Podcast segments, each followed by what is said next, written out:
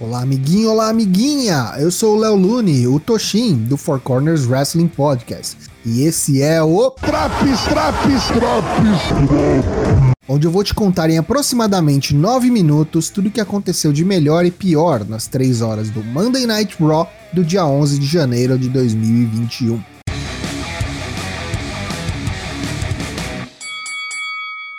O Monday Night Raw, como previamente anunciado, inicia com a chegada de Triple H. Antes de poder falar qualquer coisa além de nos dar as boas-vindas ao programa, ele é interrompido por Randy Orton.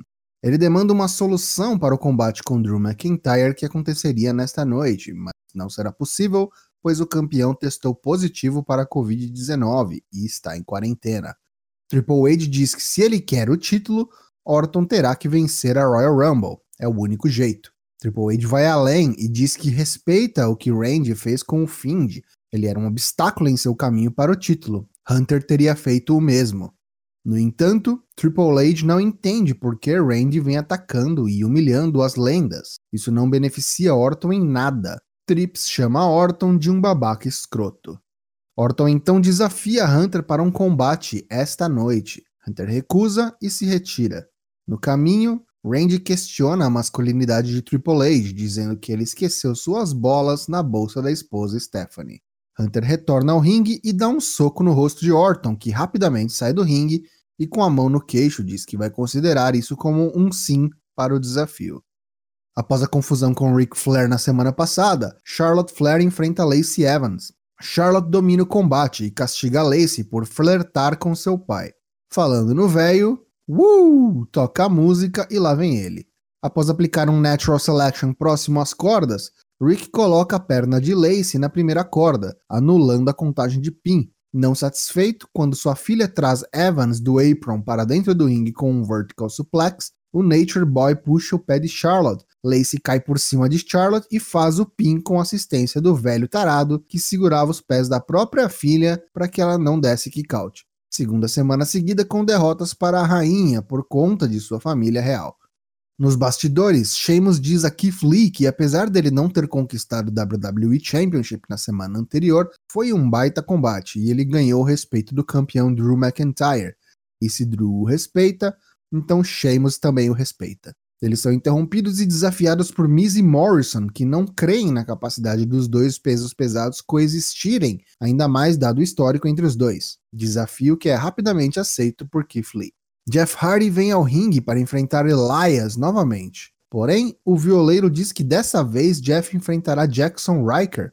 Tá bom então. O que não esperava era que Riker vencesse Jeff em segundos, com um rolamento safado enquanto Hardy era distraído por Elias. Após a derrota humilhante, Jeff pega o microfone e desafia seu oponente original, Elias, a vir enfrentá-lo.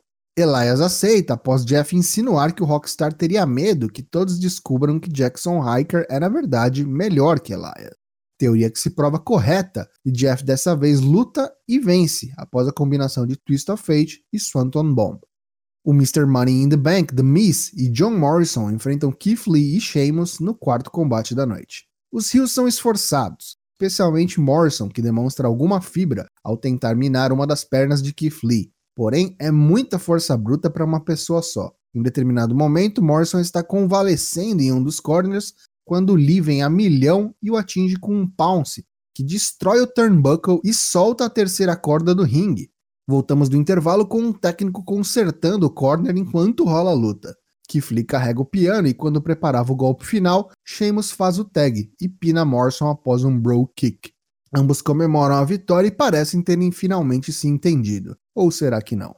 Em entrevista no backstage, Triple H aceita oficialmente o desafio de Randy Orton e no main event, a cobra vai fumar. Literalmente. Voltamos do intervalo e Sheamus e Keith estão no ringue se estranhando e empurrando. Os dois lutadores bipolares querem um combate um contra um e é o que temos. Equilibrar a disputa que termina com a vitória de Keith Lee após um Spirit Bomb e abraço dos competidores após a peleja. Em um vídeo gravado remotamente, o campeão da WWE, Drew McIntyre, aceita o desafio de Goldberg e defenderá seu título no Royal Rumble. Kofi Kingston está lesionado com um possível maxilar fraturado. Então, representando a New Day, Xavier Woods enfrenta T-Bar da Retribution. Surpreendente boa luta, onde Xavier se vê obrigado a recorrer à agilidade ante a evidente superioridade em força física do mascarado. Mas no fim, Woods estava sozinho enquanto T-Bar tinha a Retribution. Ali e Mace o distraem tempo suficiente para que T-Bar capitalize e, com seu finisher agora rebatizado para Eyes Wide Shut, liquida a fatura. Valendo o título dos Estados Unidos, o campeão Bobby Lashley defende contra Riddle. Lashley dá o troco da semana anterior e ataca Riddle antes de soar o gongo. O árbitro tem dificuldade em fazer o campeão parar. Riddle já está cuspindo sangue antes mesmo do combate começar. O árbitro então pergunta se Riddle quer seguir adiante com o combate e Riddle confirma que sim. A luta tem início e é muito boa. Ela é tão ou mais violenta que a anterior, só que bem mais curta. Desta vez, o Hurt Lock foi encaixado perfeitamente e Riddle deu tap out, claramente visível ao árbitro. Após a luta, Riddle pega o microfone e, por algum motivo aleatório, desafia MVP, que já se retirava com o campeão, para uma nova luta. Apesar de Riddle mostrar ainda ter gás, mesmo depois da surra que levou, este novo embate não dura muito. Riddle preparava um floating bro, mas antes que Lashley pudesse interferir, por precaução acertou um belo chute no campeão que estava ao lado do ringue. Foi o suficiente para que Bob perdesse a paciência, entrasse no ringue e aplicasse um senhor Spear em Riddle, encerrando o combate em vitória por desqualificação para o Original Bro. Nos bastidores, AJ Styles conversa com Adam Pearce sobre a Royal Rumble. Eis que chega Drew Gulak, que gostaria de informar a Pearce que ele está oficialmente declarando sua entrada na Royal Rumble match. Adam Pearce diz que Drew não pode simplesmente se bucar na match. Gulak pergunta por que não. Styles fez exatamente isso. AJ dá aquela carteirada e diz que pode fazer isso, pois é duas vezes campeão mundial, o que Gulak conquistou. Pierce diz então que resolverá isso de maneira simples. Se Drew Gulak vencer AJ Styles no combate a seguir, ele estará na Royal Rumble Match. Um excelente começo de combate de Gulak, lutando de igual para igual com Styles, mas no fim, lutou como nunca, perdeu como sempre. AJ Styles finaliza o combate com o Phenomenal Forearm. Faltando menos de 20 minutos para o fim do programa, vamos de Nia Jax e Shayna Baszler versus Mandy Rose e Dana Brooke. Faces esforçadas, mas Nia Jax passou o carro e não anotaram a placa. Quando preparava-se para finalizar o combate, Shayna fez o tag e submeteu Mandy com o Kirifuda Clutch. No main event, Triple H e Randy Orton se enfrentam nos 5 minutos restantes de programa, sem árbitro, sem regras, street fight. Uma briga violenta que logo leva Triple H a buscar sua icônica marreta embaixo do ringue. Orton está no ringue limpando o sangue que já corre por seu rosto. Subitamente, as luzes começam lentamente a se apagar. A marreta de Triple H começa a pegar fogo espontaneamente. As luzes se apagam. Quando voltam, Triple H desapareceu do ringue. Atrás de Orton está Alexa Bliss. Ela encara Randy por alguns instantes e lança uma bola de fogo no rosto de Randy Orton. A víbora grita de dor e possivelmente teremos uma cobra cega semana que vem. Fim de show. Pontos negativos deste Raw de 11 de janeiro de 2021. Muita repetição. Os artifícios para irem aos comerciais durante os combates começam a beirar o ridículo. Hardy perdeu em squash para Riker e desafiou Elias em seguida. Riddle perdeu um squash para Lashley e desafiou MVP em seguida. Eu entendo que os combates são escritos por diferentes produtores, mas porra, eles não falam entre si? Não é possível. Triple H foi só um dos tapa-buracos desse programa. Cadê a Asuka?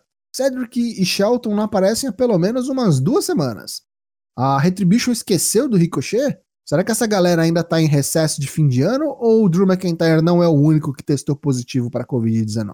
Fica aí o questionamento abraçaram a galhofa e Alexa já virou uma piromante, atirando bolas de fogo. O que esperar quando o fim de voltar? Raios e trovões como um certo Deadman? Já os pontos positivos deste Raw.